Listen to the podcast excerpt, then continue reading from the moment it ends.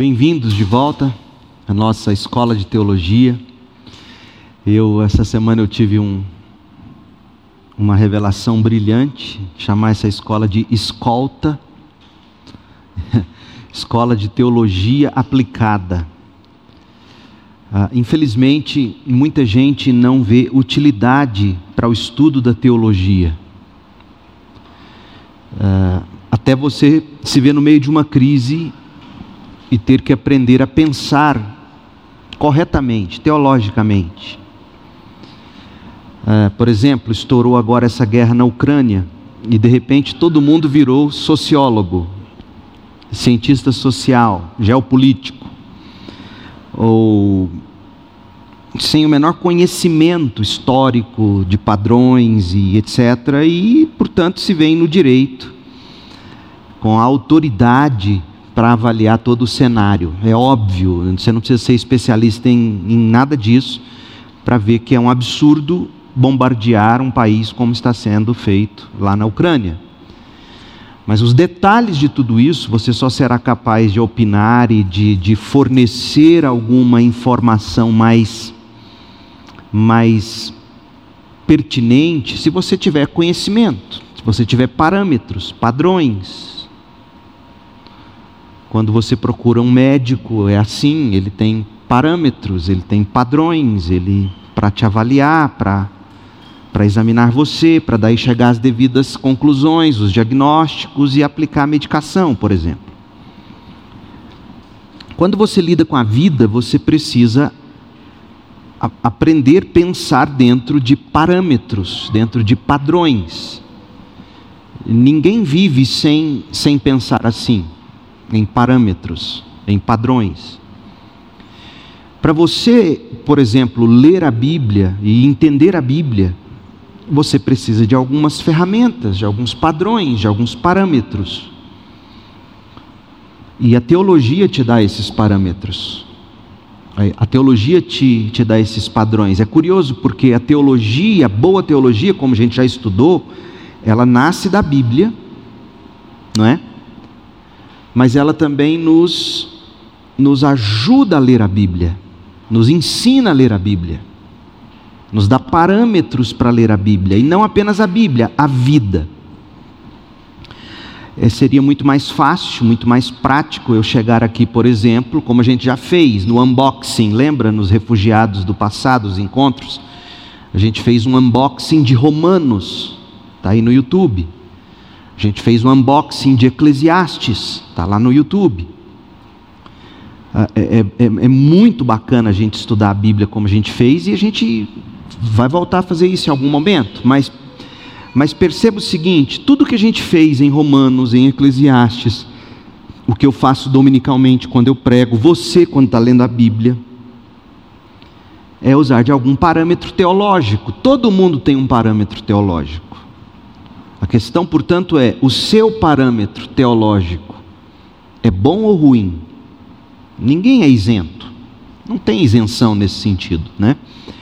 Então, por isso que nós estamos estudando teologia. E eu, e eu decidi inserir o nome aplicado, escola de teologia aplicada, para você entender que tudo que a gente estuda aqui é para ter alguma aplicação. Nós não estamos aqui lidando com pensamentos abstratos, apesar de tantas vezes a gente passar por eles, como principalmente foi o primeiro módulo da nossa escola.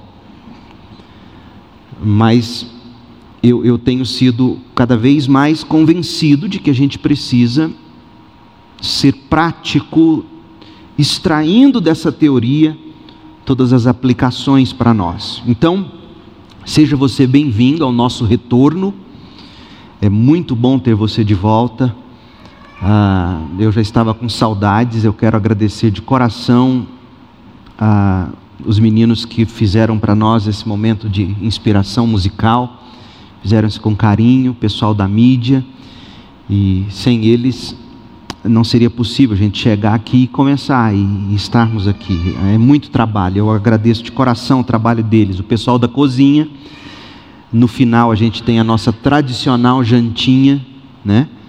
E espero que você veio munido de uma boa oferta de 10 reais, ou de 100, ou de mil, tanto faz. Nós vamos depois projetar o seu o Pix aí para você fazer a transferência.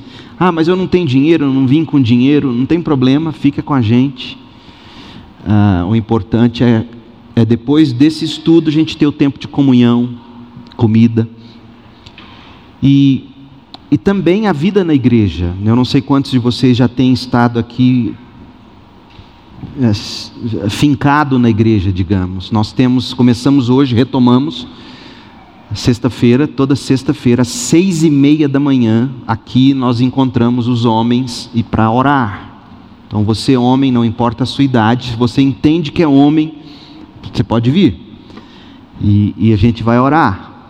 Ah, mas eu sou mulher, quero vir. Não tem problema, senta, você vai orar com a gente, não, não tem problema. E não é um clube do bolinha, é um, um encontro de homens que oram. E você vai descobrir que para orar você tem que ter uma boa teologia, senão você não, não, não, não sabe orar, não é? Então é isso. O que eu quero fazer hoje?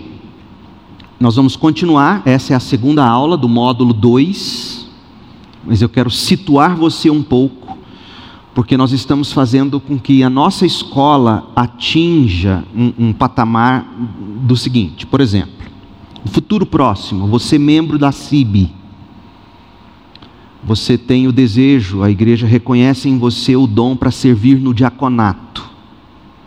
Você vai ter que ter feito ou estar cursando a escola de teologia.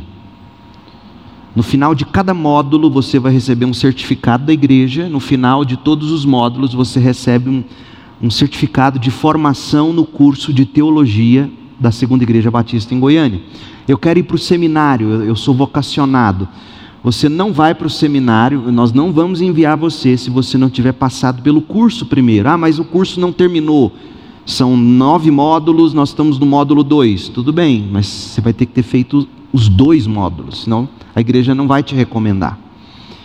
E liderar um pequeno grupo, você vai ter que estar matriculado de algum modo, inserido, praticando a, a escola de teologia, estudando, aprendendo, e assim por diante.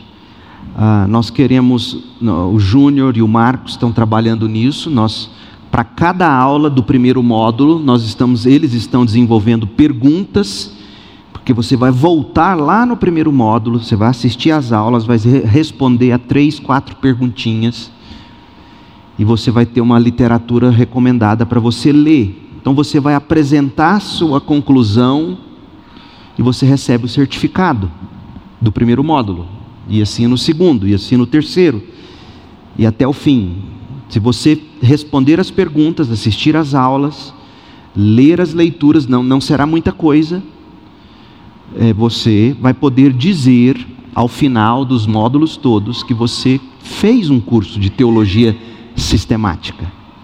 Isso é muito importante. Teologia sistemática serve para você cuidar de, de bebê que chora, por exemplo. Qual é o bom momento de educar, de corrigir? Você tem que ter uma resposta bíblica, é para a vida. Então veja, isso aqui não é só para pastor, não é só para missionário, professor, é para crente. Então, deixe-me te mostrar qual é o caminho que a gente vai seguir, que a gente tem seguido. O curso, ele é composto de nove módulos. A nossa escola de teologia aplicada passa, esse é o curso básico, teologia aplicada, porque nós vamos, nós vamos partir daí, nós vamos estudar ética, cosmovisão, mas você não faz um, um bom estudo da ética e da cosmovisão se você não tem um fundamento teológico. Certo?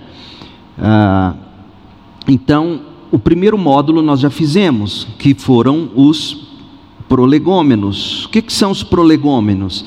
É a introdução, é a introdução ao estudo da teologia. Ah, nós estudamos sobre. essa frase aqui está errada. A introdução ao estudo da teologia, ou seja, por que nós estudamos teologia? O que é teologia?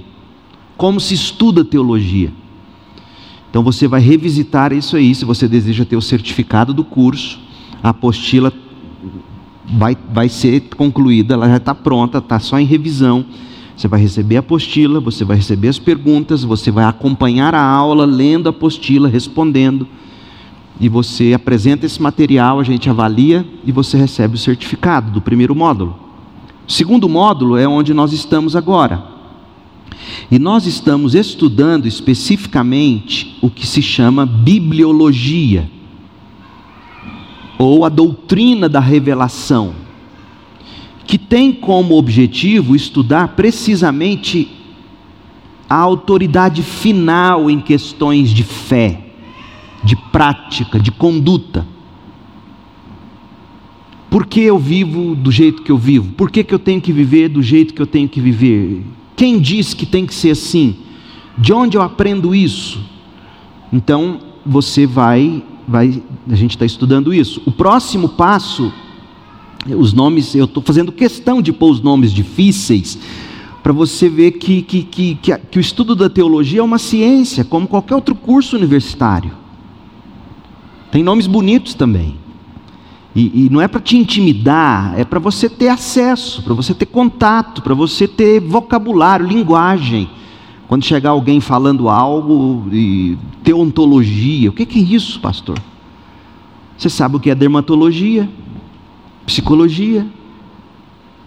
O que é teontologia? É o estudo do ser de Deus, da criação de Deus, é a doutrina de Deus. Esse será o módulo de número 3. Depois, antropologia a humanidade, o ser humano, o pecado, a doutrina do homem. Então, eu estou te dando uma visão macro, para em seguida te mostrar a conectividade e por que, que a gente segue essa ordem. Primeiro prolegômenos, depois bibliologia, depois teontologia, depois antropologia. Por que, que a gente segue essa ordem? Qual é a lógica? Nós estamos construindo um universo de saber ou do saber teológico. A próxima, o de número 5, é Cristologia. A pessoa de Cristo, a obra de Cristo, a doutrina de Cristo. Depois, pneumatologia, a doutrina do Espírito Santo, a pessoa e a obra do Espírito Santo. É isso que a gente vai estudar na sequência. E isso é fundamental.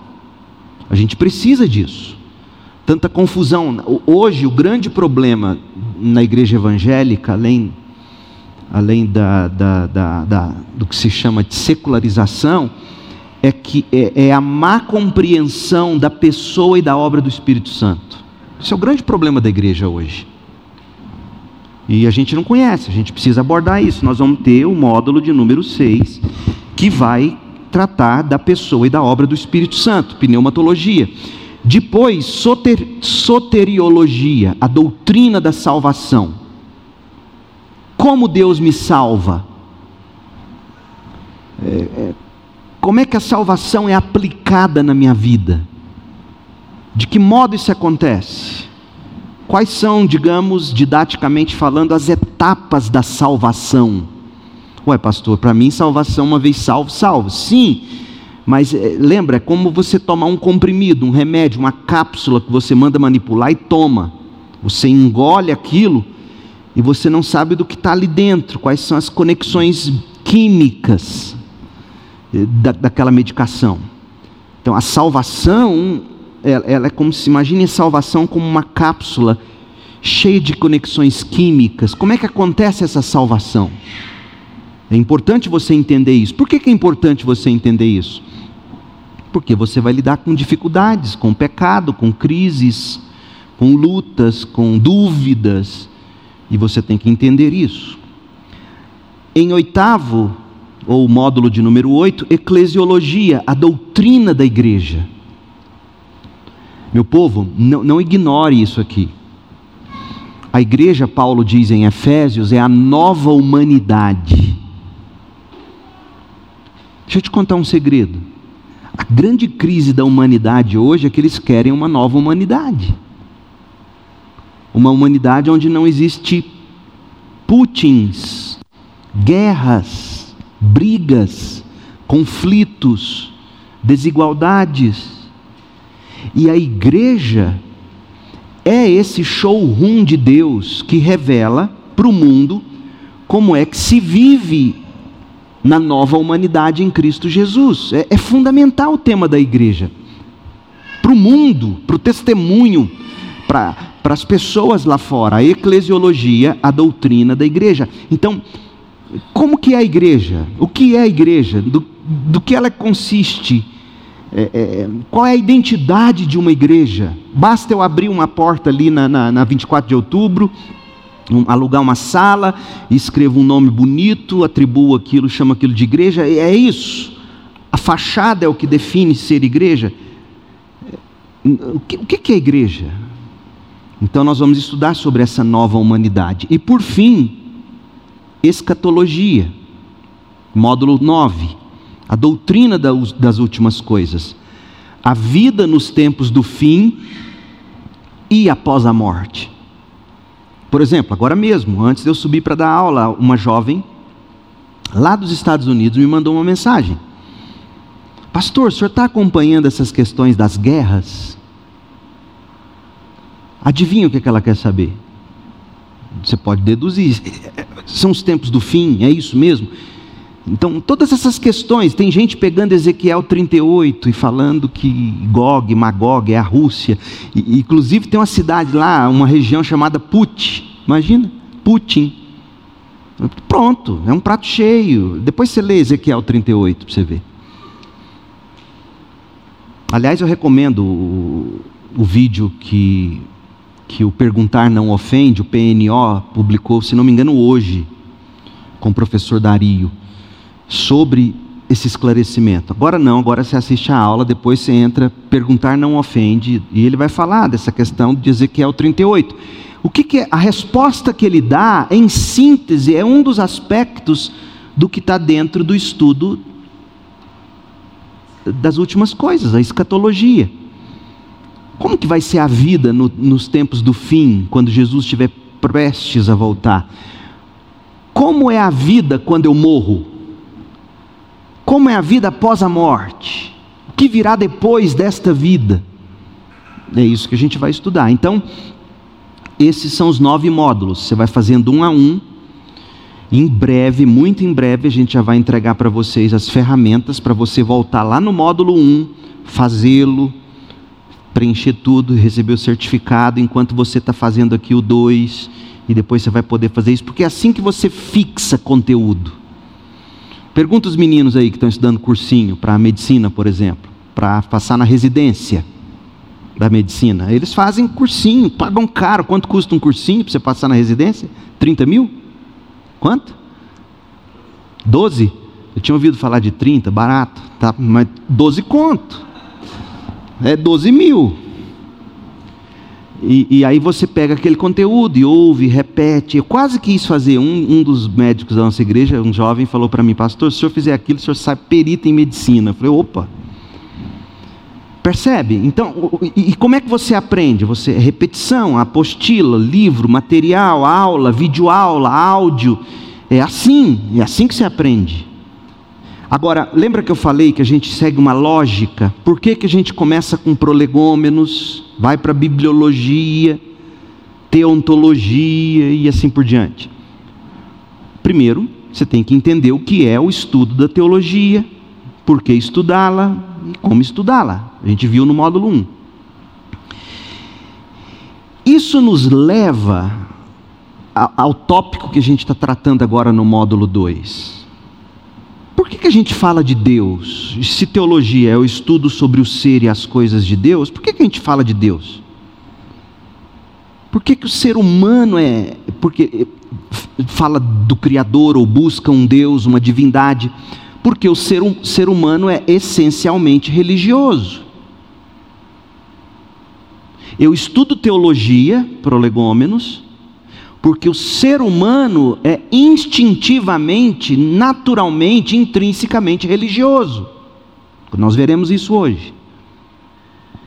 Se ele é intrinsecamente religioso, não tem como negar, o ser humano é religioso, mesmo o ateu opera em camadas religiosas, eu vou mostrar isso para você hoje, se, se o tempo permitir.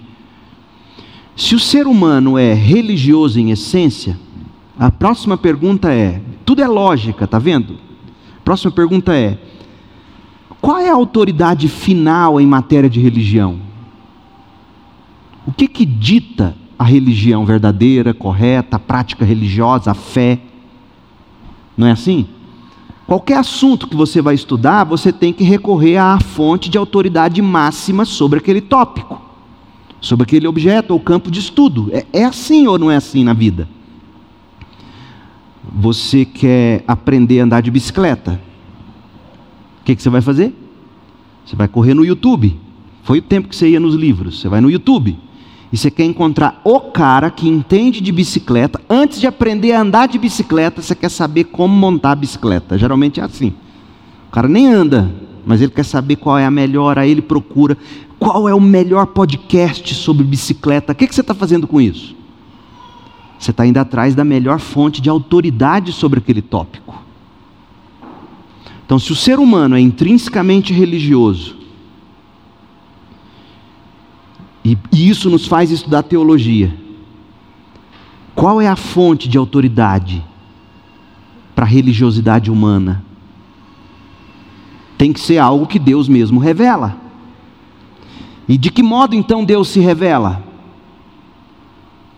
Ele revela inclusive pela Bíblia. E como é que a Bíblia foi composta? Percebe uma pergunta chamando a outra? Então a gente sai de prolegômenos, entra em bibliologia, que é o que a gente está fazendo agora. Você sai do estudo da bibliologia, da doutrina da revelação, da doutrina de Deus, ou, ou da, da, da, revelação de Deus, você cai no ser de Deus. O de, percebe? Quem é esse Deus que a Bíblia me revela? Que a criação me revela? Quem é esse Deus? Como é o ser de Deus? Ele criou todas as coisas, a obra da criação, a obra da providência de Deus, os milagres. Se existem as leis físicas imutáveis, acontecem milagres, a gente ouve isso toda hora. Médico fala sem acreditar, mas acreditando, fala assim: olha, só um milagre. E acontecem milagres. É possível? Como? O que seria um milagre? Oração. Se Deus já preestabeleceu todas as coisas, se Ele age na providência, na criação, é, é, por que, que eu oro? Como eu devo orar? A oração muda a vontade de Deus. Então, tudo isso a gente vai estudar sobre, dentro do tema, a doutrina de Deus, ou teontologia. Deus criou o homem, que é o próximo ponto, mas antes ele criou anjos que se rebelaram, vem Satanás, vem os demônios. Nós precisamos entender isso, e isso se enquadra aqui. O ser de Deus, a criação de Deus, a obra da providência de Deus, o sobrenatural de Deus, as criaturas celestiais e as infernais que se derivaram de lá. Aí nós vamos para o homem, o ser humano antropologia. O homem foi criado por Deus. Está vendo a lógica? A teologia, a fonte de autoridade que me revela Deus que criou o homem. Quem é esse homem? Como Deus o criou? Macho e fêmea, nós precisamos estudar isso hoje. Há uma confusão tremenda, gênero. Porque Deus criou, Deus criou macho e fêmea, existe isso mesmo? O eu defino a minha identidade, a essência da natureza humana, o pecado. Como pe... O que é pecado? Pecado, em linhas gerais, para o populacho entender, é o seguinte: tudo que está errado no mundo tem uma causa. E o que está errado no mundo, o que causou o que está errado no mundo, foi o pecado que entrou no mundo. De que modo, como esse pecado entrou no mundo, como ele afetou o ser humano, como ele afetou nosso pensamento, como o pecado afetou nossas, nossas emoções, nossas afeições. Então a gente tem que estudar antropologia. Para você fazer. O melhor psicólogo vai ser aquele que conhece da melhor maneira possível a antropologia bíblica, que é a fonte de autoridade para a revelação do que é o ser humano e para que o ser humano foi criado, para que, que ele existe, qual é o propósito de vida, percebe? Por isso que a gente estudou fonte de autoridade. Porque a hora que você estiver estudando sobre o homem e, e mostrar o que, que é certo, o que, que é errado, como é, ele vai te perguntar assim, mas quem disse que tem que ser assim? Aí você vai lembrar, eu estudei, fonte de autoridade. É a Bíblia. E por que, que a Bíblia é confiável? Eu estudei. Fonte de autoridade, eu, eu, eu vou saber responder. Por que, eu vou basear toda a minha crença sobre o ser humano é, na Bíblia?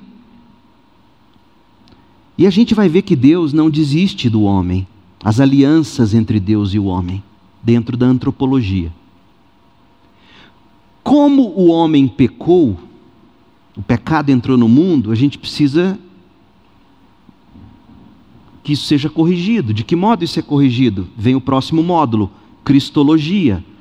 A pessoa de Cristo. A humanidade de Cristo, a divindade de Cristo, na pessoa única Cristo. Então, nós vamos estudar o ser, a pessoa de Cristo, a obra dele, a expiação, a ressurreição. Jesus ressuscitou mesmo dos mortos. Existem evidências, provas. Porque se Jesus não ressuscitou, Paulo vai dizer, é vã, tudo que a gente está fazendo aqui é em vão. Se Jesus não ressuscitou, tudo que a gente está fazendo aqui é em vão. Então, ele ressuscitou mesmo? Há evidências. E nós vamos estudar os ofícios de Cristo. Ele como eh, profeta, ele como sacerdote, ele como rei, e de que modo isso se aplica na nossa vida. E, e, Jesus ele vai ao céu ele, e diz que enviaria o Consolador. E aí nós vamos para a terceira pessoa da Trindade, que é o módulo seguinte, pneumatologia, a pessoa do Espírito Santo. Quem é esse Consolador que Jesus e o Pai enviaram? Deixa eu contar uma coisa para você. No que que o Putin está se baseando? É óbvio que é, é cortina de fumaça, mas você sabe no que, que ele está se baseando? No, na igreja ortodoxa, igreja cristã ortodoxa russa. Você sabia que houve um momento na história, lá no século XII, se não me engano, século XI, século XII, houve um racha entre a, os católicos ocidentais, romanos, e os católicos ortodoxos. Um dos pontos de divergência, talvez o principal deles teologicamente, diz respeito a quem enviou o Espírito. O Pai enviou o Espírito, ou o Filho enviou o Espírito, ou o Pai e o Filho enviaram o Espírito. Pastor, mas no que, que isso tem a ver? No que, que isso tem a ver? A teologia cristã ortodoxa russa sobre a forma como eles enxergam a Trindade determina toda essa visão abusiva do patriarcado russo. Teologia pura. E você não vai saber discutir isso, entender essas estruturas, se você não entender a doutrina deles de Cristo, do Espírito Santo. Por que é importante saber de fato quem, como e por que enviou-se o Espírito? E as implicações disso, a aplicação disso. Então, essa é uma tarefa de casa para você. Qual foi o ponto divergente? Não agora, você não vai dar Google agora. Você não vai resolver essa questão dando um Google. Ah, eu li três frases, eu sei. Não é assim. Por que a igreja ortodoxa separou do catolicismo romano? Quais são as implicações teológicas? E, e começa você a pensar assim, na prática, de que modo isso afeta a sociedade russa, por exemplo patriarcado russo, as oligarquias russas. Vocês sabem, quem, quem detém o dinheiro e o poder na Rússia é, uma, é um grupo ínfimo de pessoas. Então, é, é, você precisa entender essas coisas. Isso tudo tem a ver com teologia. Não adianta você querer discutir essa questão toda da Rússia hoje e a forma como eles pensam. Por exemplo, o Império Russo ele, ele se vê como a terceira Roma. Sabia disso? Essa visão expansionista de Putin, ele se vê como a terceira Roma, o terceiro império romano. questões religiosas e teológicas ali. Horríveis, péssima teologia, mas tem. Então, seu professor na faculdade, ou o blog que você segue, o podcast que você ouve, vai tratar de geopolítica e não tocar nesse assunto, é a mesma coisa de você querer sarar uma, um câncer de pele passando hidratante Nivea. Não, não, você, não, você não vai entrar no negócio, você não vai entender. Por isso que é fundamental o que a gente está fazendo. Você precisa de uma cristologia correta, você precisa de uma pneumatologia correta. Para você entender geopolítica. Não é exagero o que eu estou te dizendo, eu sei o que eu estou te dizendo. O espírito da promessa, o espírito e os primeiros cristãos, o espírito e o crescimento do cristão, a pessoa do Espírito Santo hoje, qual a diferença entre batismo e plenitude do Espírito? Eu conversei com um americano recentemente, professor de inglês da aula, mora aqui em Goiânia, estudou no Palavra da Vida nos Estados Unidos, lá em Nova York, de, de família de Assembleia de Deus americana. Quando ele terminou o seminário, ele quis ser pastor. E quando ele procurou a junta da liderança da igreja, se apresentando, a igreja, a liderança concluiu que ele não era batizado com o Espírito Santo. Era crente, a igreja mandou para o seminário, mas achava que ele não era batizado no Espírito Santo, portanto, ele não poderia ser pastor. Olha a confusão. O que é batismo com o Espírito Santo? O que é plenitude do Espírito Santo? O que a Bíblia fala sobre isso? A gente está estudando. Esse Cristo ele e o Pai que enviam o Espírito fazem isso para nos salvar, para nos revelar Cristo, e isso nos leva ao próximo módulo, módulo soterologia. A graça comum, a eleição soberana de Deus, o chamado eficaz, a regeneração, a conversão, que envolve fé e arrependimento, a justificação, a santificação, a perseverança, e exatamente nessa ordem Porque veja, como é que você vai falar de conversão de uma pessoa que está morta? Como é que você fala para um morto? Converta-se a Deus. Grita com essa parede, fala, vira o incrível Hulk. Ela, ela, você vai ficar igual um louco. A parede vai ficar parede, o morto vai ficar morto. Se ele não for regenerado, não vai ter fé, não vai ter arrependimento, não vai ter conversão. Na prática, isso muda a forma como você evangeliza, fala de Cristo, ora, prega. Então, a graça comum de Deus para todos os homens, justos e injustos, a eleição de Deus, o chamado eficaz de Deus, a regeneração, a conversão, a justificação, a santificação e a perseverança dos crentes. Nisso tudo, lembra que eu falei da cápsula?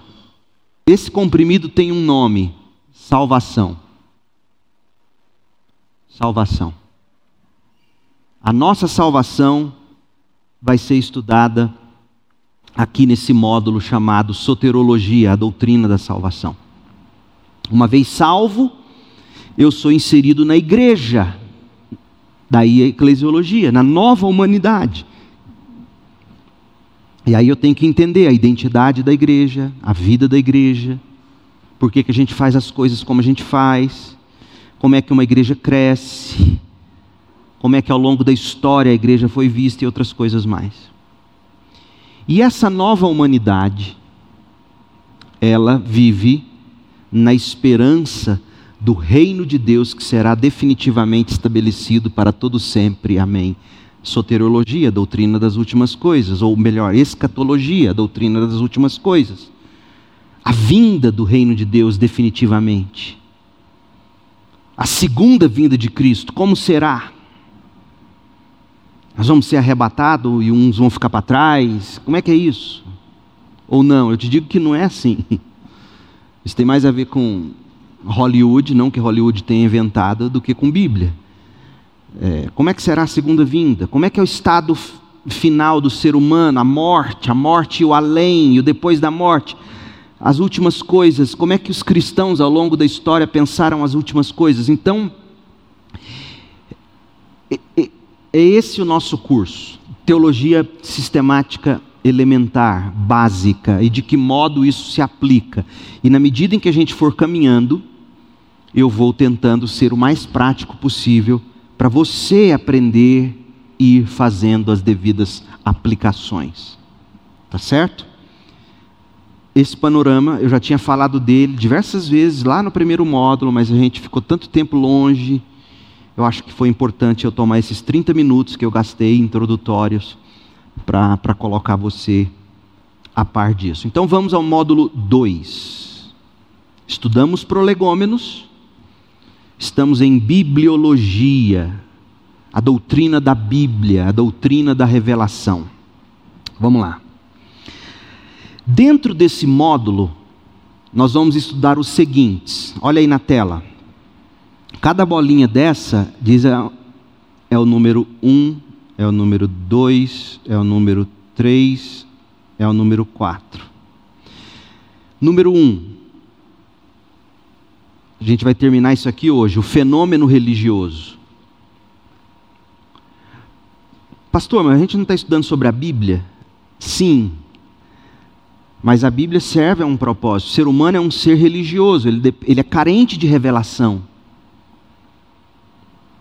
Ele foi criado com Deus com essa constituição. Ele precisa que Deus lhe diga como viver, para que viver, para o que viver, etc.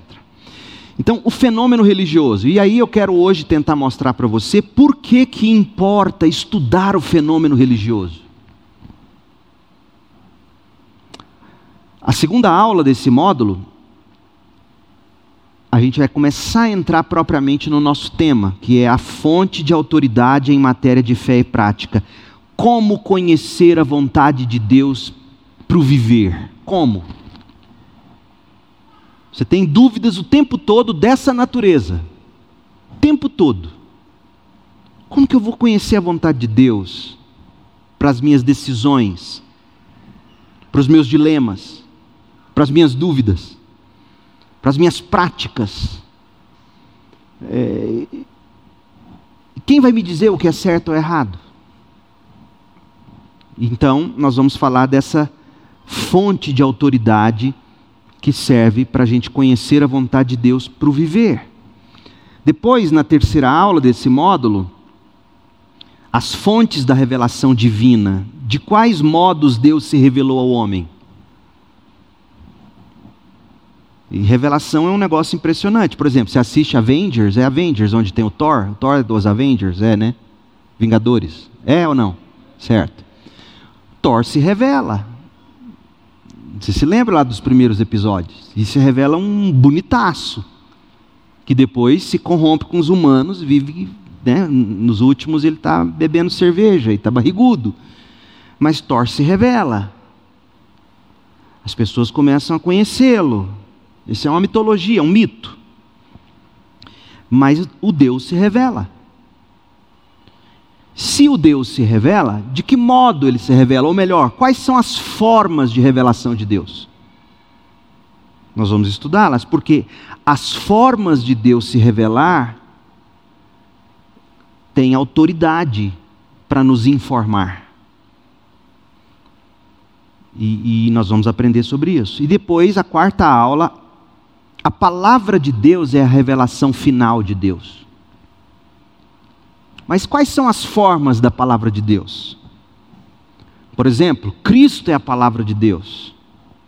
Deus falou e as coisas foram escritas. Deus falou pelos profetas, Deus falou por sinais, Deus falou de diversas maneiras, diz o autor de Hebreus. Deus falou em Cristo, Deus falou através de diversas formas, Deus fala na Bíblia, Deus fala de, a, a palavra de Deus comunicada. E de que forma isso tudo se converge? Porque olha que interessante. Vocês devem estar acompanhando, eu não vou citar o nome, porque senão posso até ter ter direito de resposta, mas mas tem um pastor batista, um figurão aí da convenção, que foi expulso agora recentemente da Ordem dos Pastores Batistas do Brasil, dizendo que a Bíblia tem que ser atualizada. E todo o argumento dele é que a Bíblia precisa ser atualizada da seguinte modo, modo e sou espiritual. Você tem que interpretar a Bíblia à luz, ou melhor, tentando imaginar como Cristo reagiria diante daquela situação. Então veja, o Cristo concebido por você é a chave para você interpretar a Bíblia. Qual o problema com isso? O problema é que cada um imagina um Cristo. O rei, Cristo tem um Cristo. É assim que fala o nome dele? Tem o Cristo das testemunhas de Jeová, tem o Cristo, tem diversos Cristos. Como é que você vai interpretar a Bíblia à luz do seu Cristo? Deus fala por, por Cristo. Cristo é o foco da revelação de Deus, sim. Mas Deus também se comunica em palavras. E essas palavras revelam qual é o Cristo que de fato tem que ser crido. Então a gente tem que entender de que modo Cristo e as palavras de Deus convergem, nos dando a revelação perfeita de quem Cristo é. Porque se você não entende o papel da comunicação verbal de Deus na Bíblia, e você fica só com a ideia de que Cristo é minha autoridade final, e é mesmo mas o Cristo que a Bíblia revela, tal como a Bíblia revela, e não como eu imagino que ele agiria. Por exemplo, é um livro bem intencionado, mas pode ser muito misleading, como é que fala em português? Muito enganoso. Nos seus passos, o que faria Jesus? Eu não tenho, Deus não me deixou entregue a imaginar como Jesus agiria. A Bíblia me diz as coisas. Percebe? Então você tem que entender as formas da palavra de Deus. Cristo é a palavra encarnada. Mas esse Cristo a gente só o conhece pela mediação da comunicação verbal de Deus na Bíblia. E aí nós vamos estudar as formas da palavra de Deus. Depois, a quinta aula, a formação e a preservação da Bíblia. Como é que a Bíblia foi sendo formada? Essa Bíblia que me revela Cristo, que é minha autoridade, em quem eu, eu baseio fundamento toda a minha existência, toda a minha razão de ser e existir. Já que todo mundo diz que papel cabe qualquer coisa, como é que eu posso ter certeza de que a Bíblia que eu tenho na mão hoje é a Bíblia que tem que ser seguida? Como que essa Bíblia foi sendo formada? Qual foi o processo? De que modo ela foi preservada, guardada ao longo de séculos? Quem me garante que um livro não está perdido? Como a arca, né? Da manhã Hollywood pode lançar, né, um Indiana Jones em busca do livro perdido da Bíblia. Meu Deus, nós não, nós não temos, falta o livro perdido, o livro que iria fazer ter sentido a Bíblia inteira. Será?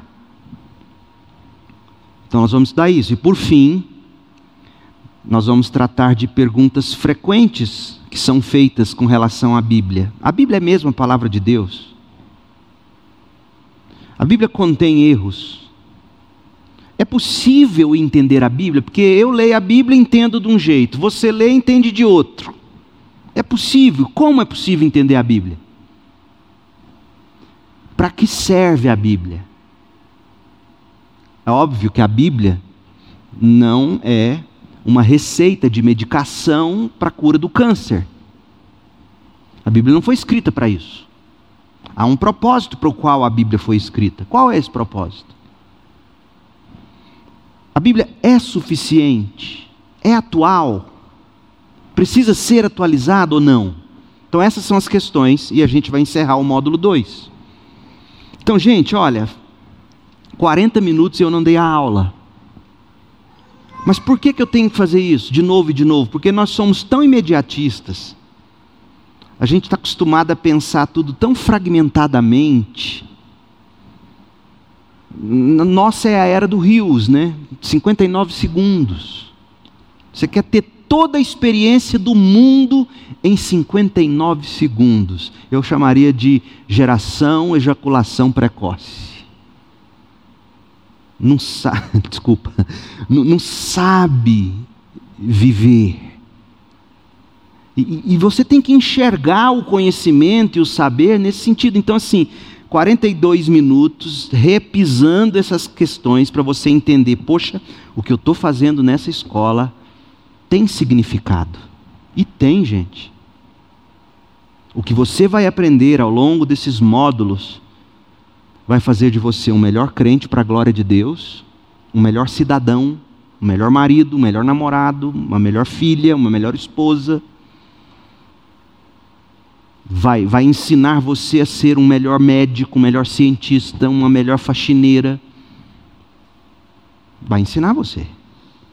Então é isso que a gente está buscando fazer. Então vamos entrar aqui na aula rapidinho. O fenômeno religioso. A gente viu isso na, na semana última, que foi a primeira aula do módulo 2. Depois da minha primeira aula, o Júnior também deu uma aula, que é uma aula avulsa dentro desse módulo. Essa é a terceira aula do módulo, mas de fato a segunda, dentro do tema.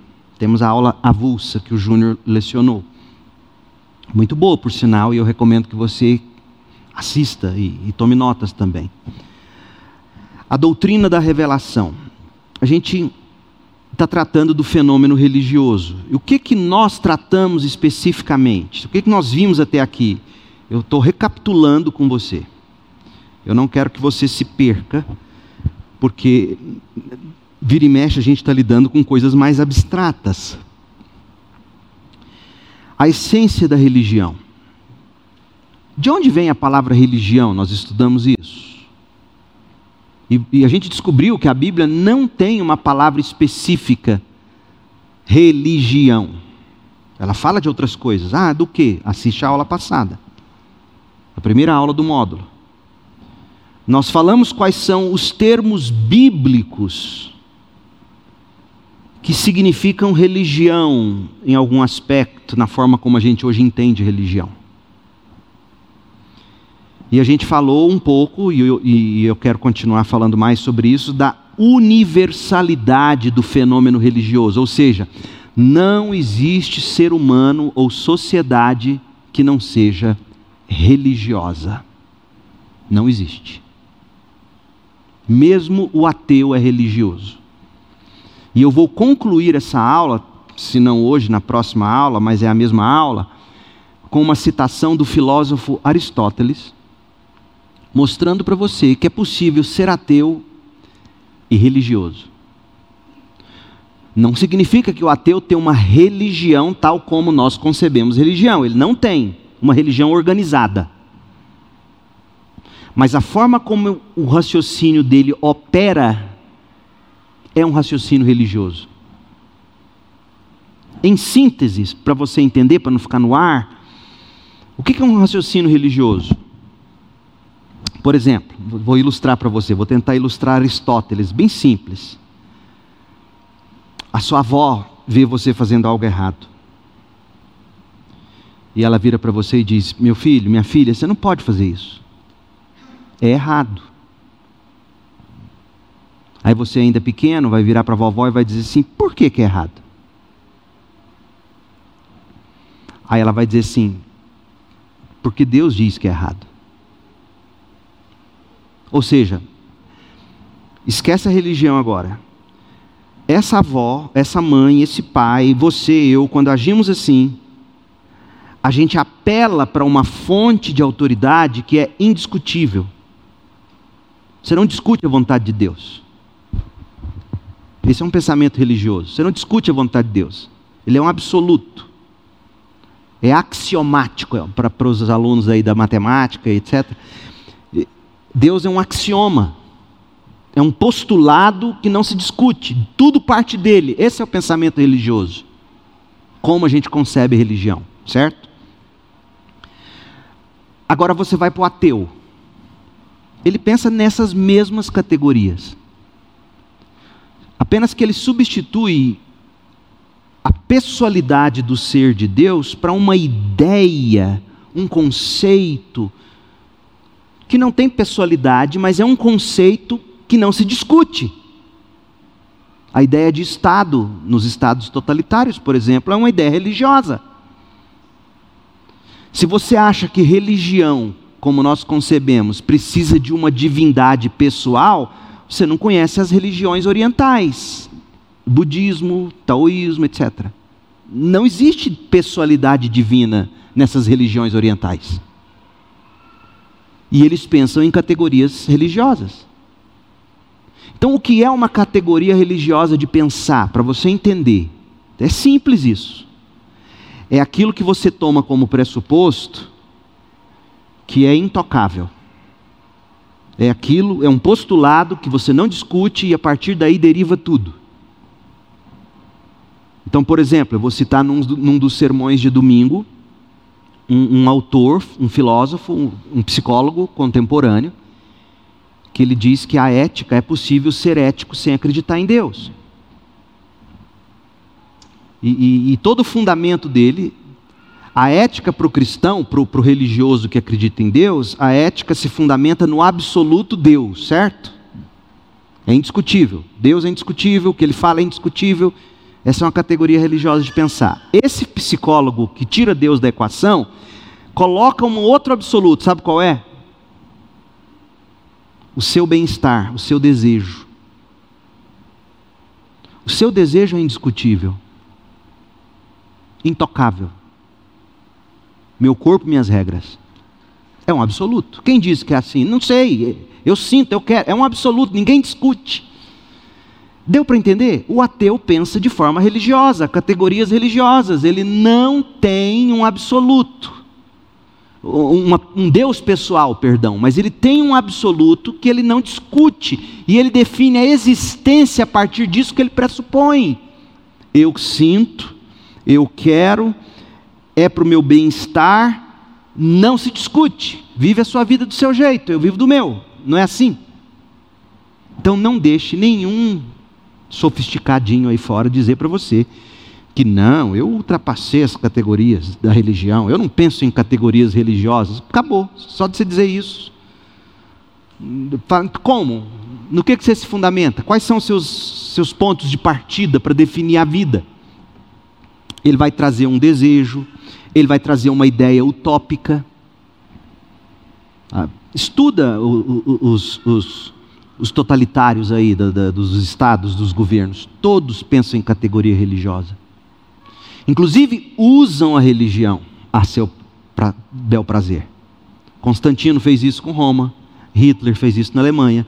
Você sabia que Hitler usou os escritos de Lutero para justificar o nazismo? Porque no início, Lutero, no fim da vida dele, ele, ele muda, mas Lutero, ele tem alguns escritos que são antissemitas. Ele tinha algum. O jeito de Lutero falar era muito grosso e bruto, e ele falava de um jeito antissemita, contra judeu. Lutero era alemão. O pastor alemão de verdade. Pai da reforma. E Hitler, com sua utopia, qual era a utopia de Hitler?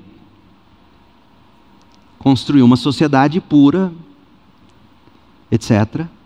Qual era o absoluto de Hitler? Essa ideia de sociedade ariana, é um absoluto imexível, irretocável. É um pensamento religioso. E aí ele usa, inclusive, o protestantismo de algum modo, distorce Lutero a propósito. Não é que Lutero fosse nazista, pelo amor de Deus, eu não disse isso. Mas as pessoas distorceram o que ele pensava. E, e esse pensamento nazista, é, é, do, do, arianismo, para você ter uma ideia, ele virou uma religião. Leia lá o manifesto do Hitler, como é que chama? My, my Mike, como é que é? Mike Kafp, enfim, ele leia para você ver ou pegue recortes disso. Mas quando Hitler começou com esse pensamento utópico, um nacionalismo levado ao extremo, né? Ele inspirou muita gente. Por exemplo, Superman. O criador do super-homem, ele no início ele era um admirador de Hitler, dessa ideia do arianismo, da raça pura. Como assim, pastor? É. De onde é o super-homem? Qual é o planeta dele? Krypton, não é isso? Branco, puro, limpo. Aí desce aquele brancão, bonitão, olho azul, lembra? Super... Inclusive sai fogo do olho dele. Você acha que super-homem nasceu assim, sem nenhuma categoria religiosa por detrás daquelas histórias em quadrinhos? E você sabia, olha que interessante, eu estou divagando, mas é, é, teologia, tá? Não, não vai dar para dar aula hoje, então vamos devagar. É, olha só, é assim que o professor faz, aí termina a aula, os caras falam, nossa, o cara é bom, hein? Deu aula nenhuma, só falou, aí todo mundo sai falando bem dele. É, o que eu ia dizendo? Ah, outra história em quadrinho. Capitão América. Aliás, parece ser o primeiro herói da Marvel. Você sabia que nas, na, na Primeira e Segunda Guerra Mundial não existia iPhone, não existia Instagram. Hoje, você vai no banheiro fazer número dois, o que, que você leva? O que, que você leva? iPhone, Samsung, não sei, tem gente que gosta dessas coisas, chamada Samsung. Aí você fica ali, você passa tempo, você se informa no Twitter, no Instagram, no Facebook, no TikTok. Aliás, TikTok hoje é a grande, né? Naquele tempo você não tinha isso. Sabe o que é que os soldados liam enquanto estava lá esperando o tempo passar, o inimigo chegar, chegar a hora de invadir? Sabe o que, é que eles ficavam lendo nas trincheiras? Gibi, história em quadrinho. Eram os rios deles. Eles ficavam lendo gibi. É, é, é. E, então você acha que esse herói nasceu bonitinho, assim, sem nenhum fundamento religioso de alguma natureza? Quando eu digo fundamento religioso, repito, eu estou dizendo em termos aristotélicos, eu não estou falando religião organizada.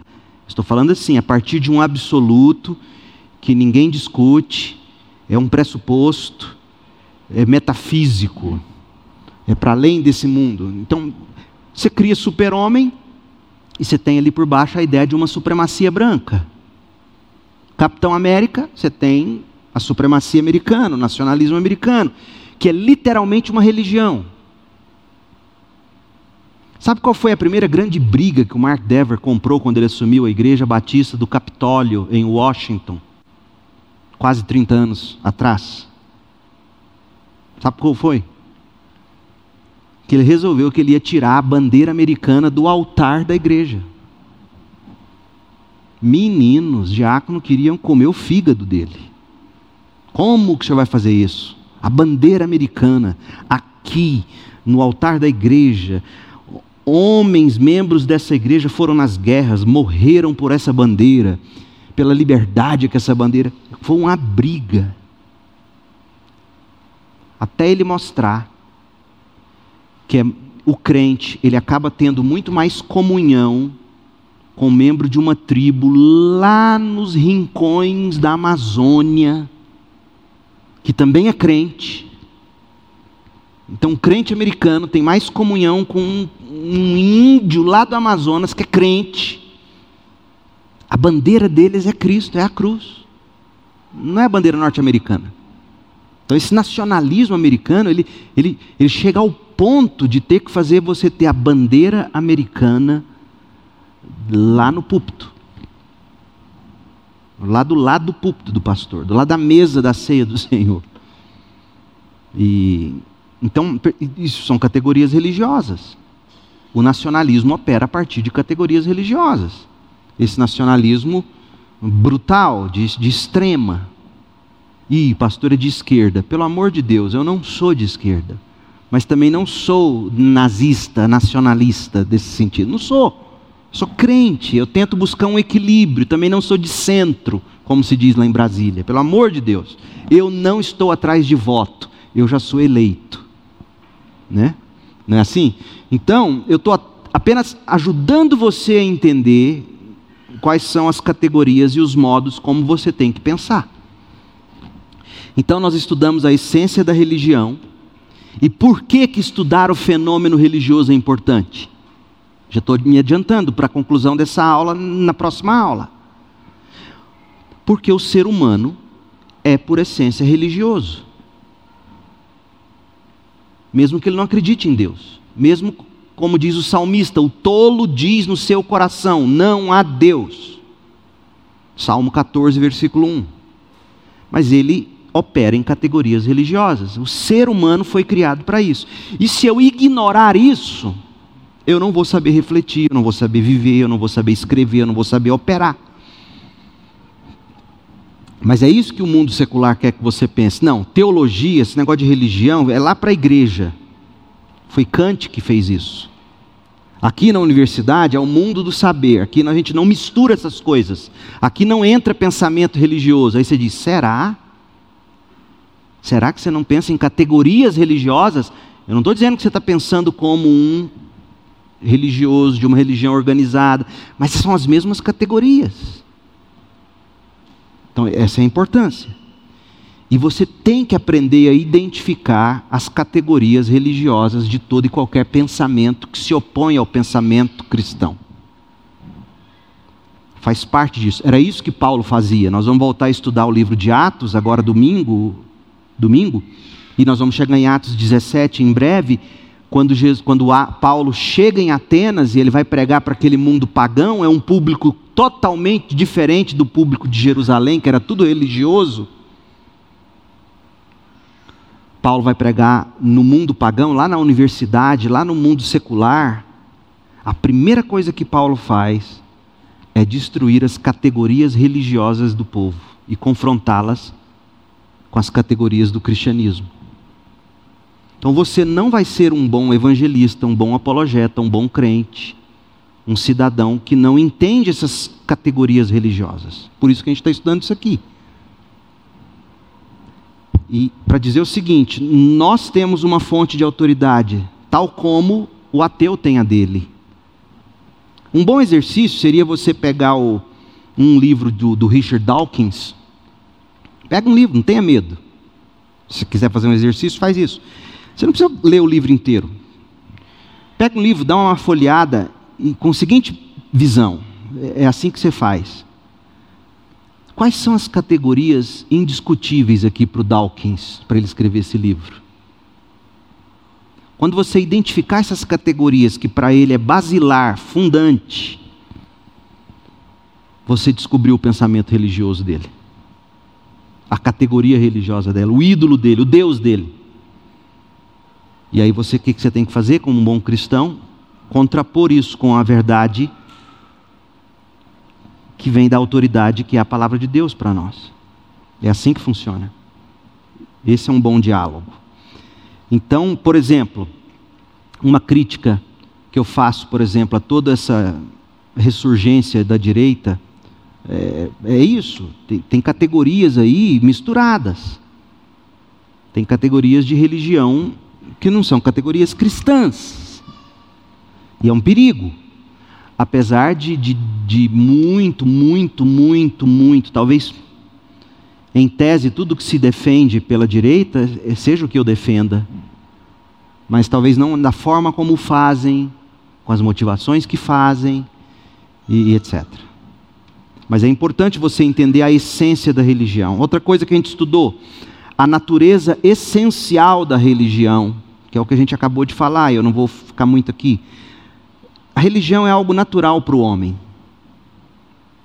É um instinto voluntário. O que é um instinto voluntário? Perdoem-me os, os especialistas. Você coloca, você senta numa maca assim, o médico vem com, com um martelinho, bate assim, ó. ó. Tá vendo? Pum, é voluntário. Esse instinto.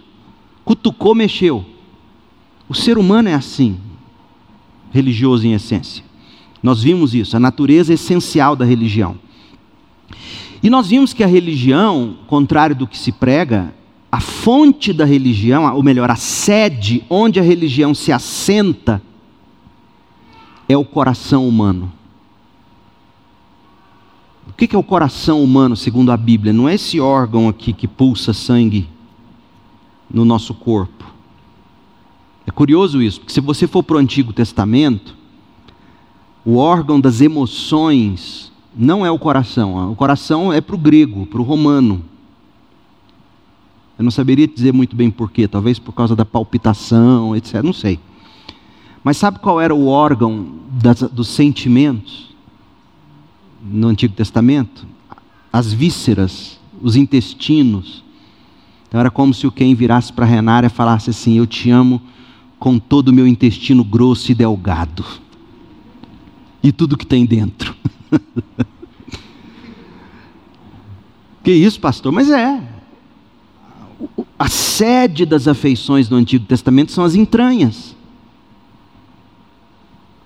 Você sabe disso. Imagina, você está. Tem gente que é assim, você passa por algum momento mais tenso, o que, que acontece? Você corre para o banheiro, dá uma diarreia. Não é assim? Você sente o frio na barriga. Você vê a pessoa amada, dá aquele frio na barriga. O que, que são? Suas entranhas, não é seu coração. Por isso que no sacrifício lá do Antigo Testamento, você vê que eles pegam todas as entranhas e queimam. Tem toda essa simbologia. Tudo, tudo tudo, toda minha afeição é queimada ali no altar. É, é oferecida a Deus em sacrifício. Tem toda essa essa questão. Então, a sede da religião é o coração humano, é o que o ser humano, em essência, pensa, como ele sente, como ele age. Não é uma invenção da cabeça, não é, não é a imaginação a sede da religião, não é invenção, não é imaginação. É a essência do ser humano. Na essência do ser humano está a religião. E aí hoje eu entraria na origem da religião para concluir, mas eu vou fazer isso na próxima aula.